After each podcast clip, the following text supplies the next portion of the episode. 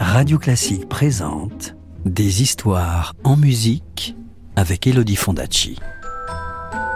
Des histoires, des histoires, des histoires. Est-ce que je peux avoir une histoire, s'il te plaît, de me raconter une histoire? Encore une histoire? Bon, d'accord. Tu te souviens de l'histoire de l'oncle Drosselmeyer Celle du petit soldat transformé en casse-noisette par le roi des rats? Marie s'était endormie en l'écoutant, laissant son précieux casse-noisette au pied du sapin. Eh bien, voici ce qui arriva. Chapitre 3 La bataille. Tout était calme.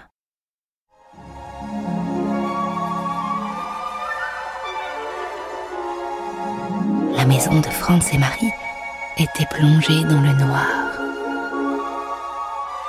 Seules les bougies du sapin de Noël continuaient à scintiller et répandaient une faible clarté dans le salon.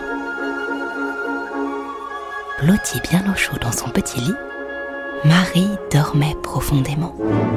Quand soudain, un bruit léger la tira de son sommeil. C'était comme un murmure, comme un chuchotement léger. Ou plus exactement, comme si on entendait trotter des milliers de petits pieds dans la pièce d'à côté.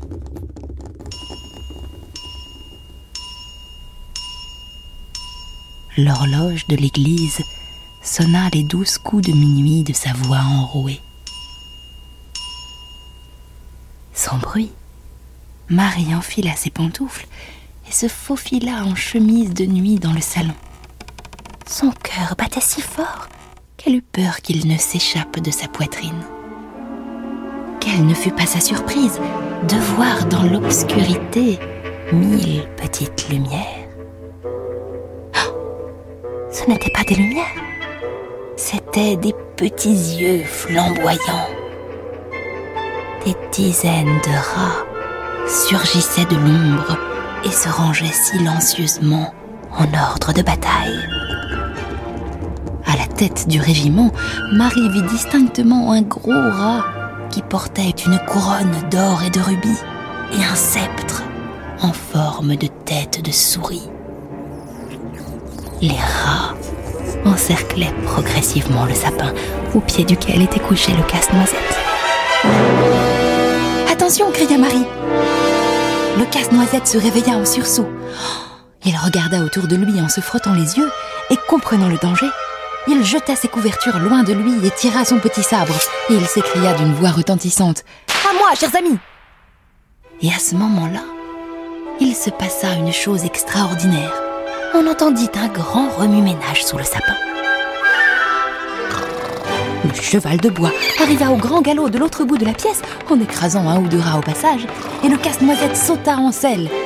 Malgré sa jambe blessée, il se dressa sur ses éperons et il cria Cher jouet, il va falloir livrer bataille Et comme il disait cela, l'ours en peluche s'empara du petit tambour pour battre la charge.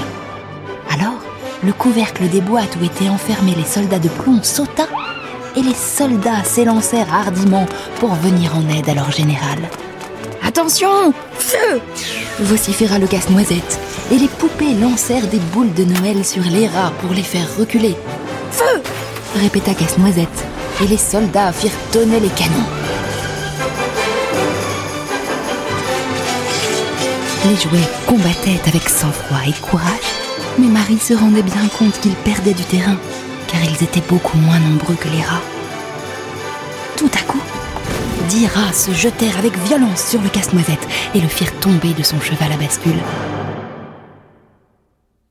Avec un sourire menaçant, le roi des rats brandit son sceptre à tête de souris et le pointa sur le pauvre jouet qui gisait à terre. Il allait probablement le tuer quand Marie, n'écoutant que son cœur, enleva son chausson et le lança de toutes ses forces vers le roi des rats, qui tomba à terre, mort. Au même instant, tout se figea.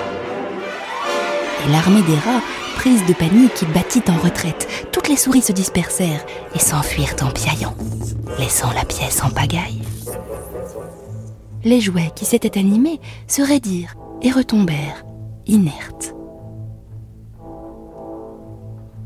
Marie traversa tristement le salon, s'agenouilla auprès du petit soldat évanoui et le prenant délicatement dans ses bras, se mit à pleurer doucement.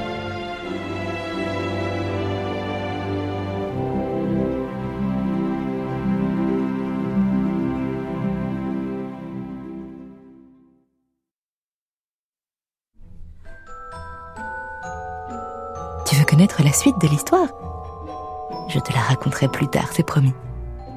À bientôt. C'était Casse-Noisette, une histoire écrite et racontée par Elodie Fondacci sur une musique de Piotr Tchaïkovski. Retrouvez la suite du conte en podcast sur radioclassique.fr. Radio Classique, des histoires en musique.